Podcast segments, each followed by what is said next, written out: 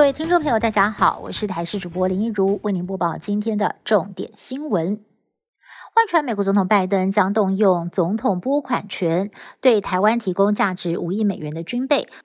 国防部长邱国正在立法院备询的时候，正式已经在跟美国谈针对军购案有延宕的，以现货优先弥补给台湾。但这是不是比照乌克兰模式，甚至想要把台湾打造成武器库？这样的消息让部分的民众感到不安，在国内也引发了讨论。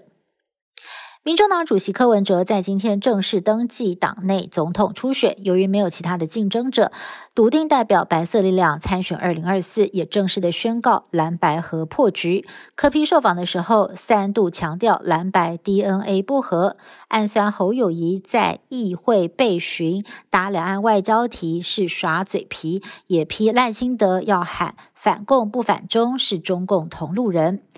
而听到了王世坚预言，他九月份会抽腿，把自己放入不分区立委名单，更要蓝白和抢立法院长。柯批则回呛，要跟王世坚对赌吞曲棍球。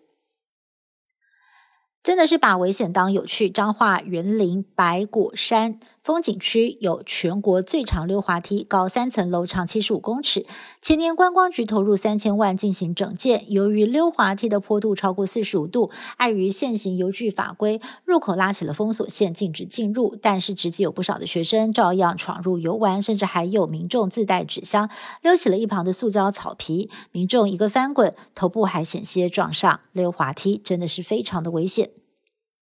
新北市中和在十六年前发生了汽车窃案，但是现场没有监视录影器，也没有目击证人。警方只在坐垫上采集到了一滴血，多年来寻凶未果。但是日前警方将血迹送到了刑事局鉴识中心比对，赫然发现一名郭姓受刑人的 DNA 高度相符。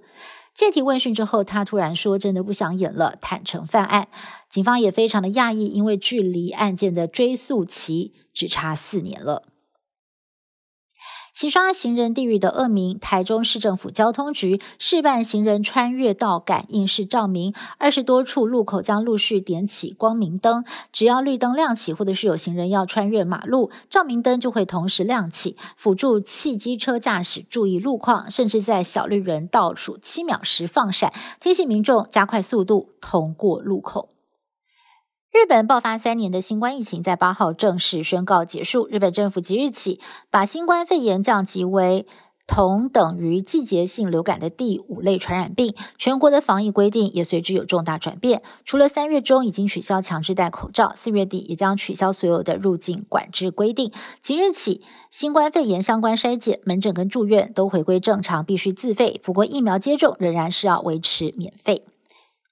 俄罗斯一年一度的胜利日大阅兵这两天进行了最后彩排，但是因为乌俄战争死伤惨重，各地的庆祝活动大规模缩水，再加上无人机暗杀普京的阴影笼罩，莫斯科弥漫着一股前所未见的紧张气氛。